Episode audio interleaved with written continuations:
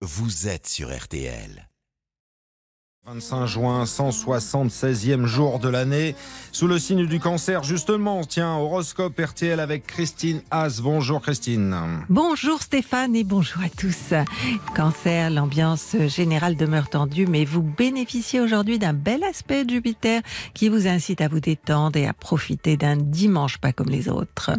Lion, l'orage ne se calme pas pour le troisième décan. Cependant, Mercure vous envoie un bon aspect qui révèle que vous avez près de vous quelqu'un de très bons conseils.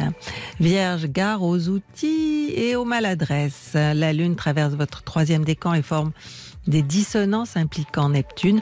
Ne croyez que ce que vous voyez et surtout ce que vous entendez. Balance, il y a des embrouilles autour de vous, entre vos enfants par exemple. Alors faites-vous plaisir, ne vous en mêlez pas, laissez-les se débrouiller tout seuls.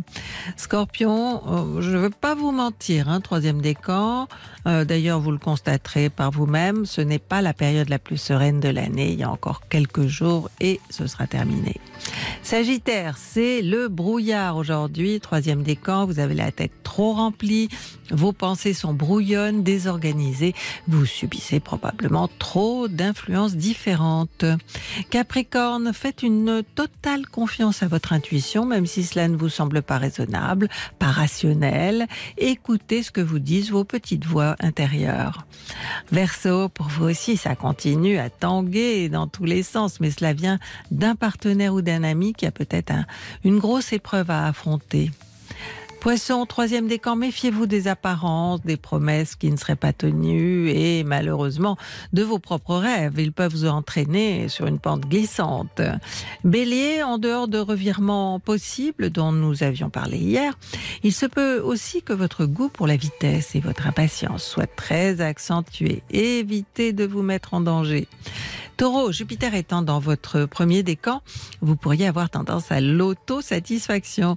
Il faudrait raison garder avec cette conjoncture, on se croit, au-dessus des lois et bon, c'est le contraire en général.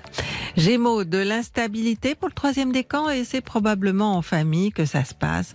Vous aimeriez être rassuré, ne plus avoir à vous inquiéter, mais bon, c'est compliqué. Je vous souhaite à tous un bon dimanche. Rendez-vous sur le 3210 et sur celastro.com.